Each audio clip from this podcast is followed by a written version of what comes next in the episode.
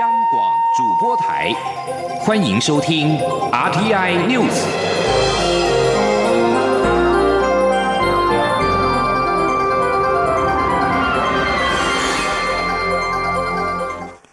各位好，我是李自立，欢迎收听这一节央广主播台提供给您的 RTI News。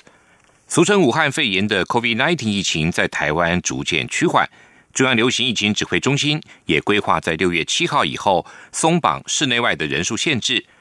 此外，交通部也将同步放宽搭乘大众运输的管制措施，包括在可以维持社交距离的情况下，不需要再戴上口罩。对此，中央流行疫情指挥中心指挥官陈时中今天强调，尖峰时刻一定要戴。记者吴丽君的报道。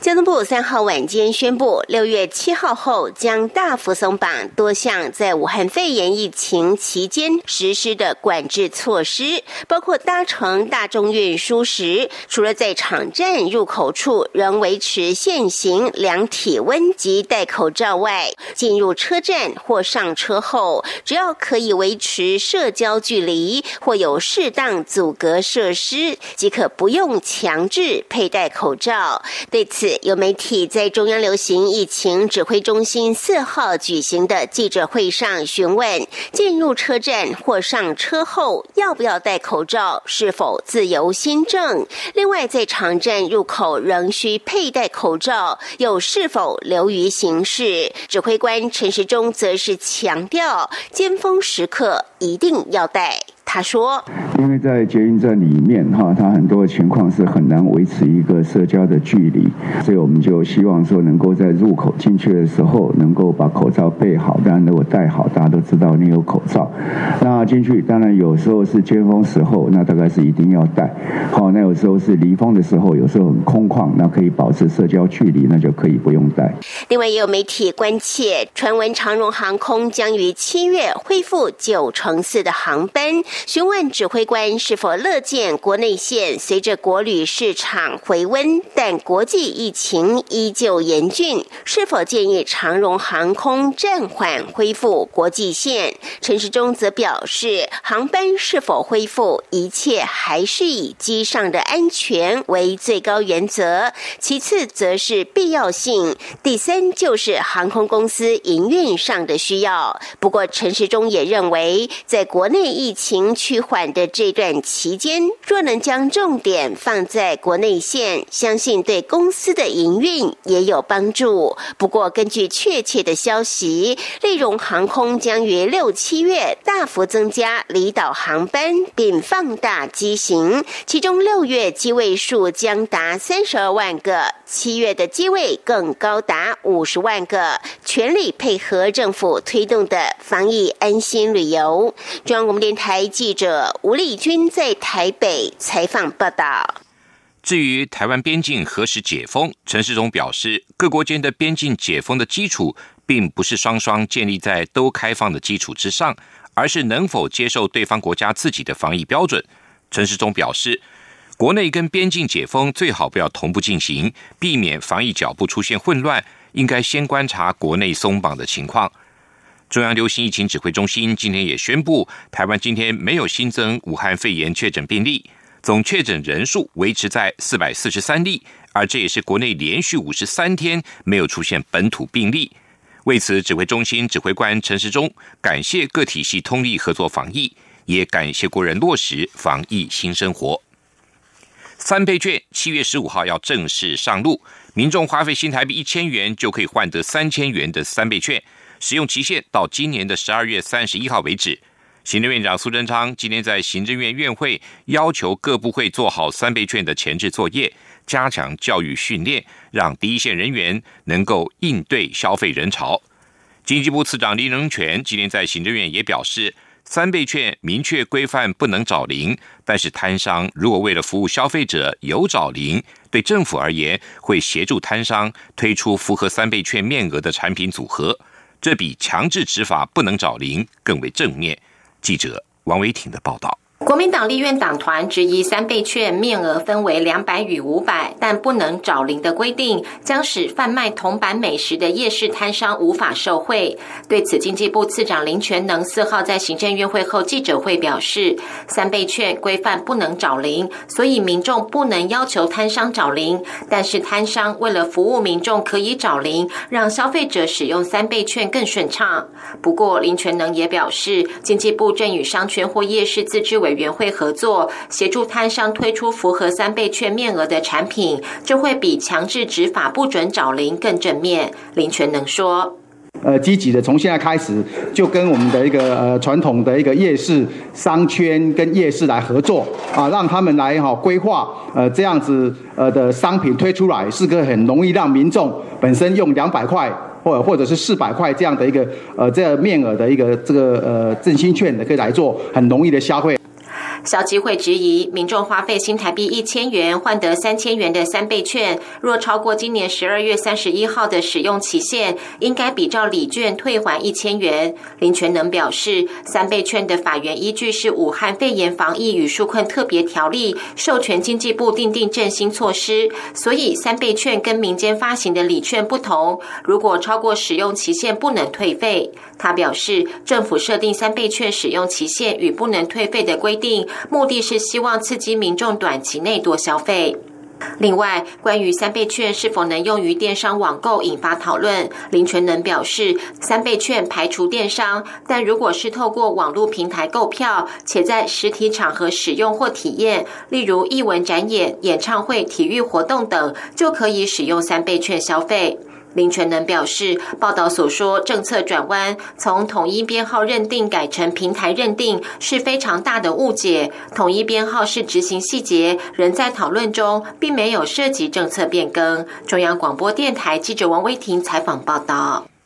为了打造台湾成为全球高科技研发中心，经济部推出了领航企业研发深耕计划，希望吸引新兴半导体、五 G、AI 产业国际大厂来台湾。经济部次长林全能今天在行政院表示，经济部七年投入新台币一百亿元，希望带动厂商每年投入四百亿元的研发经费。记者王维挺的报道。美中贸易战加上武汉肺炎疫情冲击，国际经济局势面临重整。经济部四号在行政院会报告领航企业研发深耕计划，指出要优先推动三大核心科技：新兴半导体、新时代通讯、人工智慧，吸引国际大厂结合国内产业链，加速布局台湾研发体系，推动台湾转型为高科技研发中心。经济部次长林全能在行政院会后记者会上表示，为未来七年会投入新台币一百亿元的预算，补助国际大厂来台湾研发。他表示，政府补助研发经费最高五成，也希望厂商能够投入自筹款。他表示，预估可带动厂商每年投入四百亿元的研发经费，和六千三百五十位研发人才参与。林全能说。呃，就是我们希望提供哈这些呃国际大厂，他来台湾呃做这样的一个研发深耕的一个计划投入的时候，我们给予这个研发面向的一个经费的一个补助。我们会在未来的七年会超过百亿这样的一个呃经费的补助的一个这个预算来呃协助他们投入呃我们所需要的一个前瞻的呃领导性的一个技术的开发。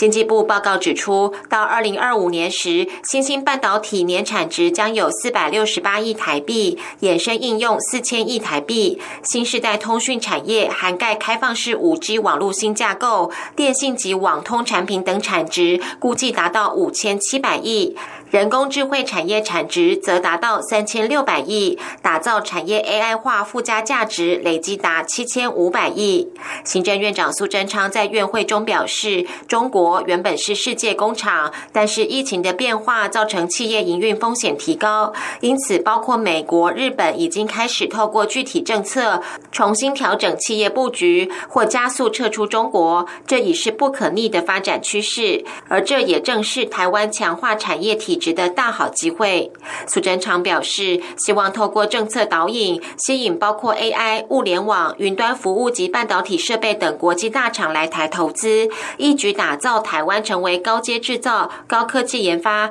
半导体先进制程等中心，让产业供应链更为完整。中央广播电台记者王威婷采访报道。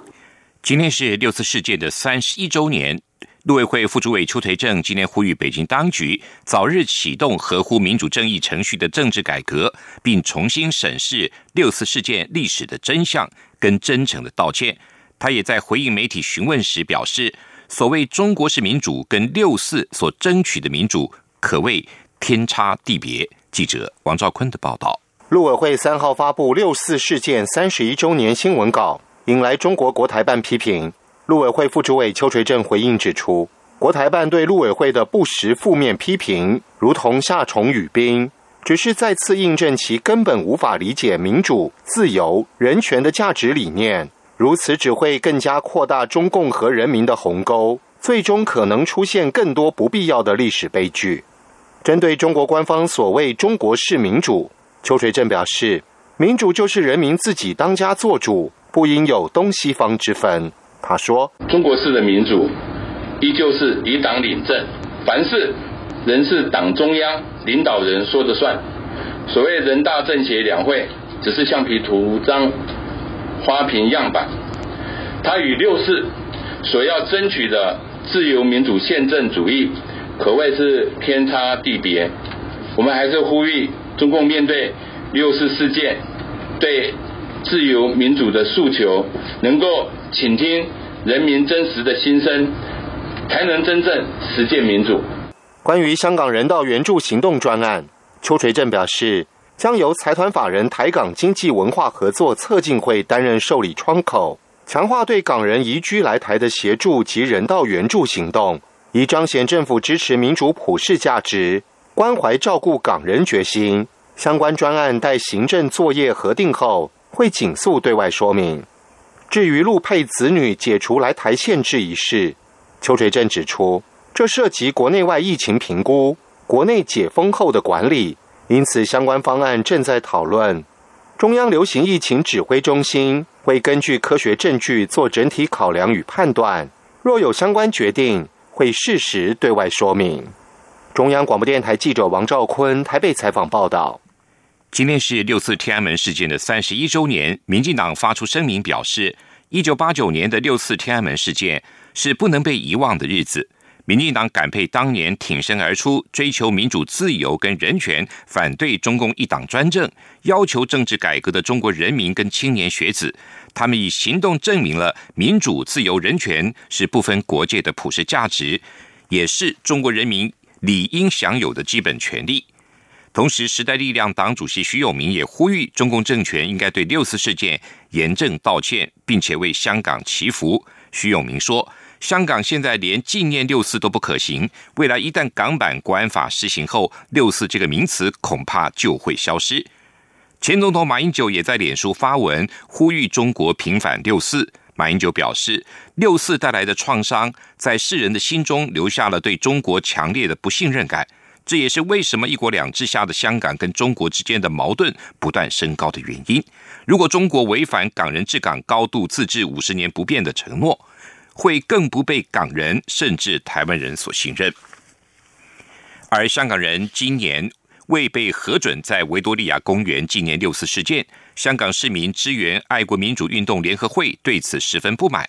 宣布其成员在今天晚上会如常的到维园举办烛光晚会。同时呼吁港人及其他团体在各区以不同形式纪念八九民运及六四事件，并且在今天晚上的八点零九分默哀三分钟，以烛光悼念六四的死难者。香港零一今天也报道，香港警方今天派出了两千名警员，原则上以不干涉维园内的民众的自发性的悼念行为，但是如果违反限聚令，将会警告甚至拘捕。香港大学学生会今天也一如既往洗刷设在校内的国殇之柱，以纪念三十一年前六四事件的死难者，并且传承一九八九年北京的民运精神。美国国务院在六四事件的三十一周年之际，也向天安门母亲颁发国际勇敢妇女奖，赞扬他们三十一年来在暴政的面前的勇气跟坚持。美国国务卿蓬佩奥并且和天安门母亲的成员进行了视讯会议。这里是中央广播电台台湾之音。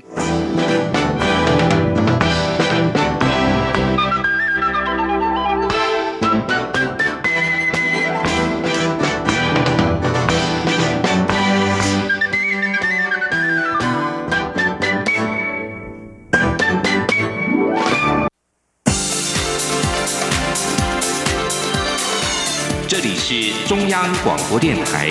台湾之音，欢迎继续收听新闻。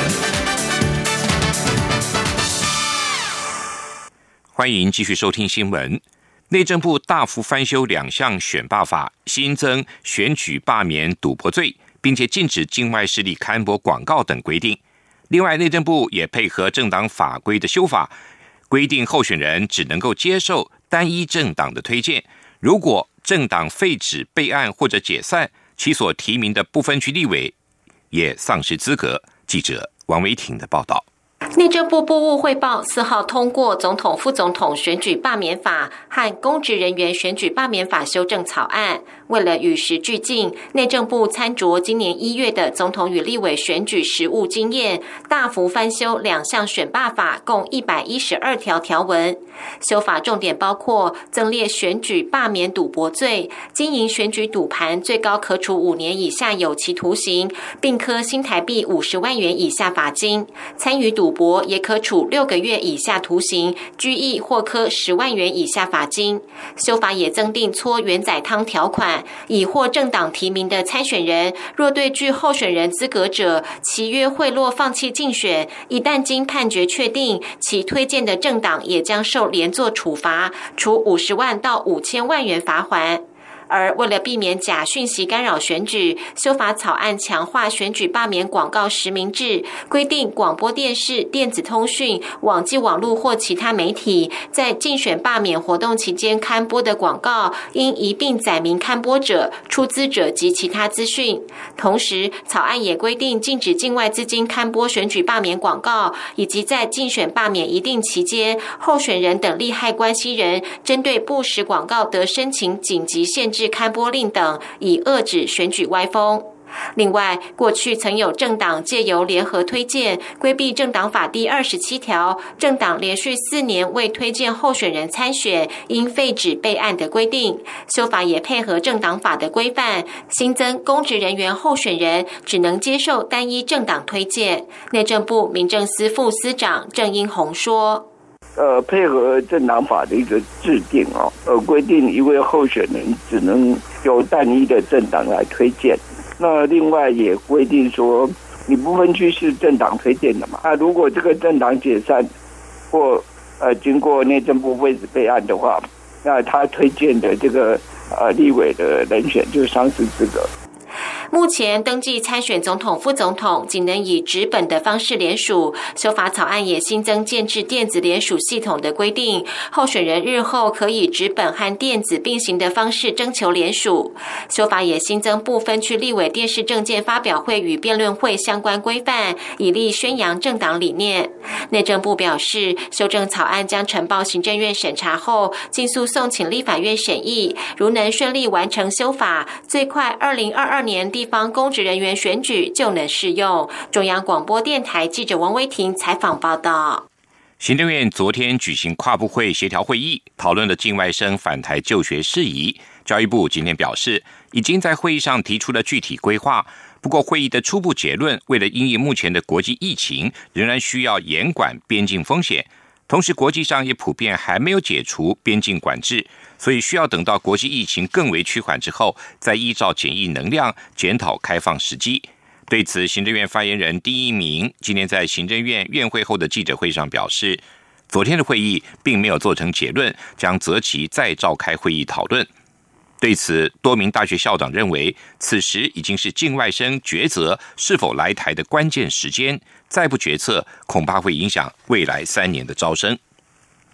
行政院长苏贞昌今天在行政院会听取海洋委员会国家海洋政策白皮书报告之后表示，台湾是个海岛国家，拥有丰富的海洋资源。除了海洋基本法白皮书之外，政府也将推出向海致敬的政策，秉持开放、透明、服务、教育、责任五大原则，鼓励人民知海、亲近海洋跟进入海洋，确保海洋的永续发展，让台湾因海而无限远大。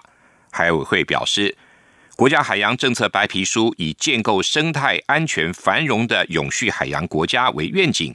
提出了落实海域执法作为，促进区域安全合作，以及维护海洋生态健康、优化海洋环境品质、确立产业发展目标、促进蓝色产业升级等六大政策目标，将作为政府海洋政策的蓝图，促进各部会跟地方政府共同推动海洋事务。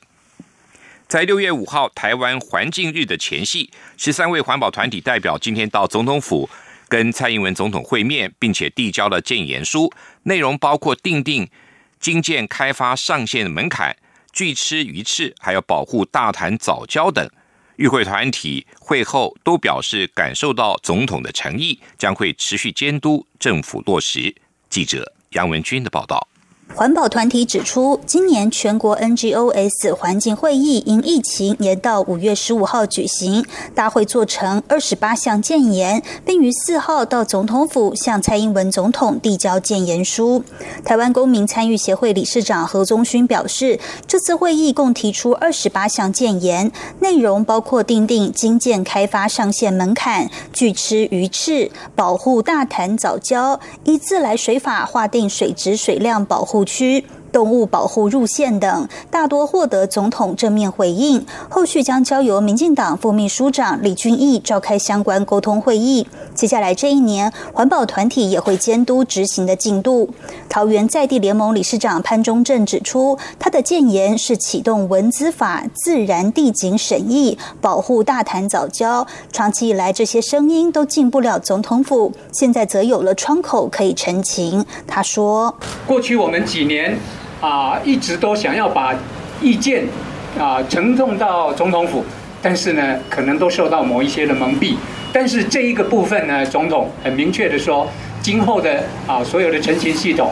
会改为啊由李俊毅副秘书长这边来做。所以，包括我们一般民众以后要澄清总统府，应该总统都有机会看到内容了。台湾动物保护行政监督联盟理事长王维志也提出动物保护入线及动保警察法制化。他说，总统也承诺，前者将交由民进党立法院党团提案，后者农委会主委陈吉仲在现场也承诺会与内政部提出解决方案。中央广播电台记者杨文君台北采访报道。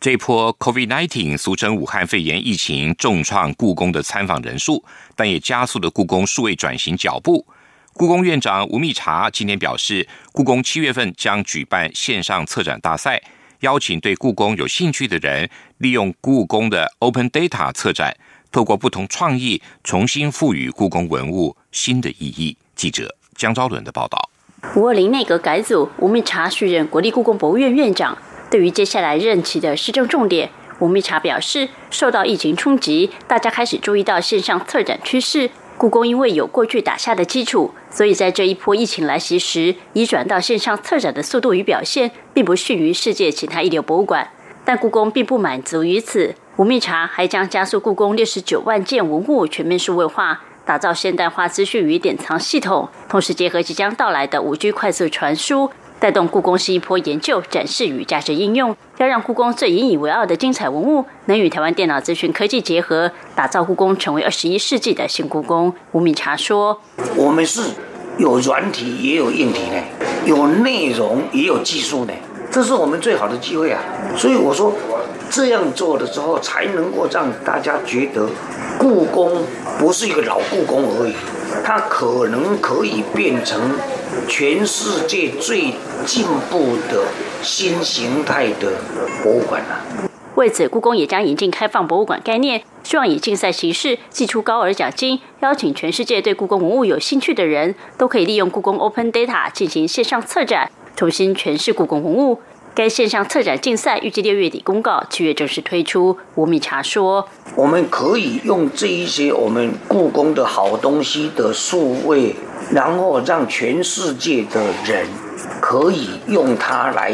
策展，做网络的策展。那我们不是说好东西要在新的时代有各种各样的有创意的诠释吗？”那我们用我们祖宗的好东西，加上全世界的创意，那不是太妙的事情了吗？吴密茶表示，未来故宫不论从空间上或展览名称、展件说明及呈现方式，都希望更具亲近性。如何透过电脑资讯网络科技，让博物馆更具吸引力？故宫也还有很大的学习空间。他透露，未来在组织改造及预算编列上，故宫也会做出相应调整，逐步展现故宫新形象。中国电台记者超伦台北采访报道。官方的伊朗通讯社今天引述伊朗能源部长阿尔达凯尼报道，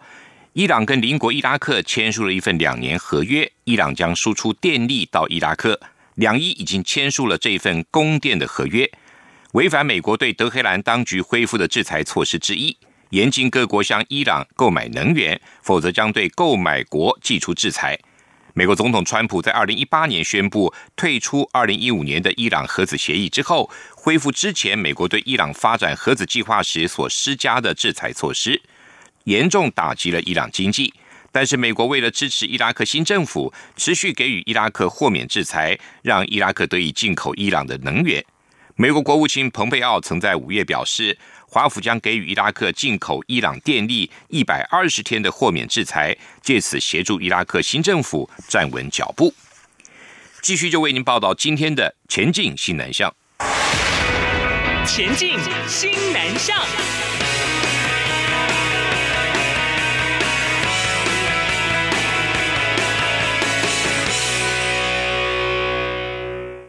我国在东南亚的四所海外台湾学校受到疫情影响，这个学期无法完整正常上课。本周刚回任的教育部次长蔡清华表示，印尼泗水台湾学校最近恢复上课，有学童画了一张图，哭着说可以上学了，好高兴，让他深感台湾这学期能够照常上课，实属难能可贵。记者陈国伟的报道。教育部次长蔡清华两年前随着部长潘文忠因台大校长案一同请辞，上个月因范训率卸下次长职务。蔡清华再获潘文忠的邀请回任次长。蔡清华说，这两年在大学服务，也常到各地担任相关咨询委员。今年从疫情爆发后，从地方上看到中央各部会的应应作为，让他真的觉得非常安心。尤其全世界只有少数几个国家学生还能正常上课，显见台湾非常安全。令各国对我们刮目相看。蔡金华透露，印尼泗水台湾学校校长杨佩梅最近传给他一张二年级小朋友画的图，呈现出能正常上课是多么可贵的事。应该是上个礼拜他们才开始恢复上课，所以呢，那个二年级的小朋友就画了一张图，哭着说我要上学啊！听说可以上学了，好高兴啊！啊，所以呢，杨校长他有感而发，把那一张图啊传给我。教育部表示，在这段防疫期间，包括泗水在内的四所海外台校都需遵守当地政府的停课规定，但都有参照台湾停课不停学的规范，透过教育云、台湾库克云等数位学习平台实施线上教学课程。蔡清华说，台湾的疫情已经趋缓，中央流行疫情指挥中心日前也发布防疫新生活运动，他呼吁亲师生都能依循规范，同时鼓励家长能利用假日带孩子到户外踏青。旅游接触大自然。中央广播电台记者陈国伟台北采访报道。西南向国家的经济持续发展，与我国的交流也日益增加。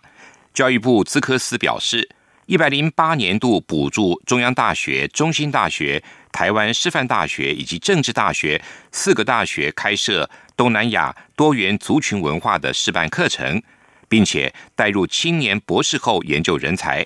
期盼这些课程能够打破传统的教学模式，透过活泼的文化课程设计，让学生认识东南亚、南亚各国不同的文化及多元价值。中央大学开设的东南亚当代社会议题的课程，教材内容取材东南亚政经文化等相关议题的报道，引导学生们增进东南亚相关的知识。跟媒体识读能力。台师大将东南亚文化脉络及差异融入了翻译的课程，并以通译实务为导向，发展线上课程，培育具备文化沟通能力的东南亚翻译人才。而政治大学则是以未来投入社会工作的学生为对象，结合社工理论及东南亚社会文化理解。促进学生们对东南亚移民的了解，还有移工的了解，增进未来的社工实务能力。以上这一节 RTI News 由李自立编辑播报，谢谢收听。